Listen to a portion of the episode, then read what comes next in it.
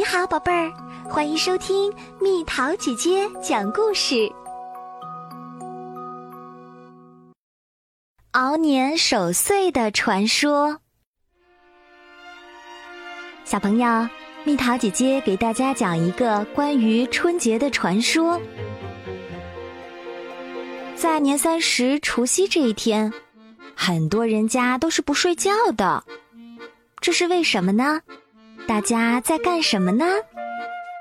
年三十儿守岁，俗称熬年。那么，又为什么叫做熬年呢？在我国民间流传着一个有趣的故事。古时候，有一种凶猛的怪兽，散居在深山密林中，人们管它叫年。年的样子长得很狰狞。而且生性凶残，专吃各种飞禽走兽，而且一天换一个口味儿，从磕头虫一直吃到大活人，让人谈年色变。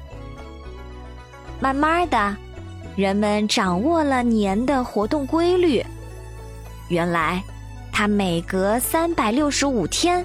就会窜到人群聚居的地方，尝一次口鲜儿。出没的时间都是在天黑以后。等到鸡鸣破晓，便返回山林中去了。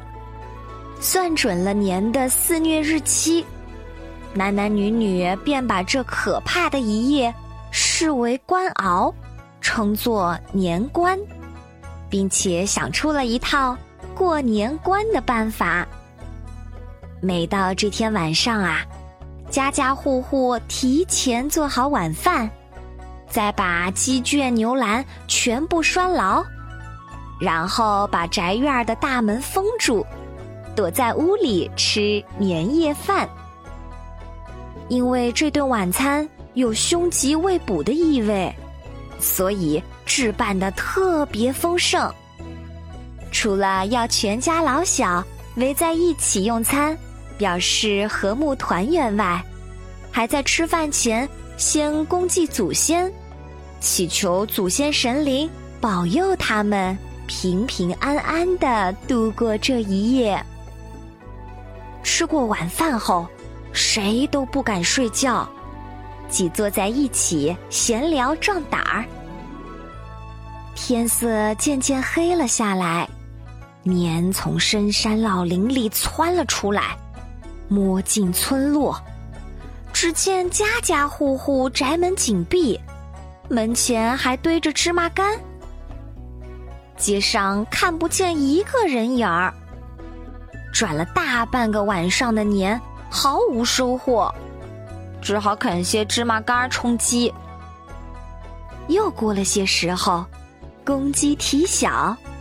这些凶残而又愚蠢的怪物，只好扫兴的返回了。熬过年关的人们开心不已，感谢天地祖宗的护佑，互相祝贺没有被年吃掉，便打开大门，燃放鞭炮，同邻里亲友们见面道喜。人们见面，互相拱手作揖。祝贺道喜，庆幸没被年兽吃掉。这样过了好多年，没出什么事情，人们对年兽放松了警惕。就在有一年三十儿晚上，年兽突然窜到一个村子里，一村子人几乎被年兽吃光了，只有一家挂红布帘儿。穿红衣的新婚小两口平安无事，还有几个小孩儿在院里点了一堆竹子在玩耍，火光通红，竹子燃烧后啪啪的爆响。年兽转到此处，看见火光，吓得掉头逃窜。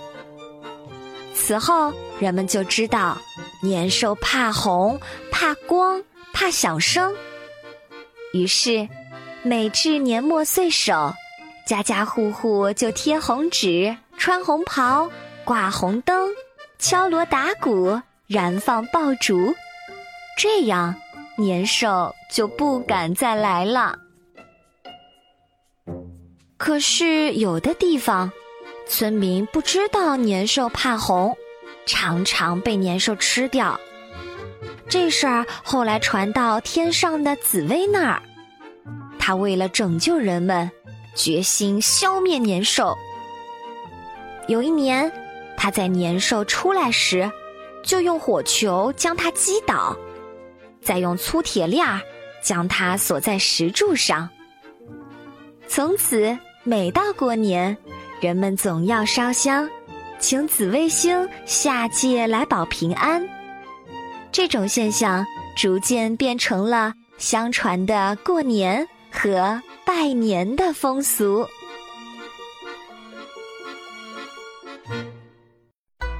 小朋友们，除夕到啦！你现在是不是正吃着美味的团圆饭，又或者在期待收压岁钱、看精彩的春晚呢？在这个特别的日子里，蜜桃姐姐有些话想说。首先，我要感谢每一位小朋友，因为你们的陪伴和支持，让我感受到了无限的温暖和幸福。你们是我最忠实可爱的小听众。你们的喜爱和关注是我最大的动力。我要告诉你们，新的一年是龙年，是充满希望和挑战的一年。龙是我们中国古代的神话动物，它象征着力量、智慧和勇气。在龙年里，我们要像龙一样，勇敢地面对生活中的各种困难和挑战，用智慧和力量去战胜困难。我们还要像龙一样，自由自在地飞翔在天空中，追逐梦想，实现目标。最后，蜜桃姐姐祝小朋友们龙年大吉，幸福安康，学习进步，天天开心。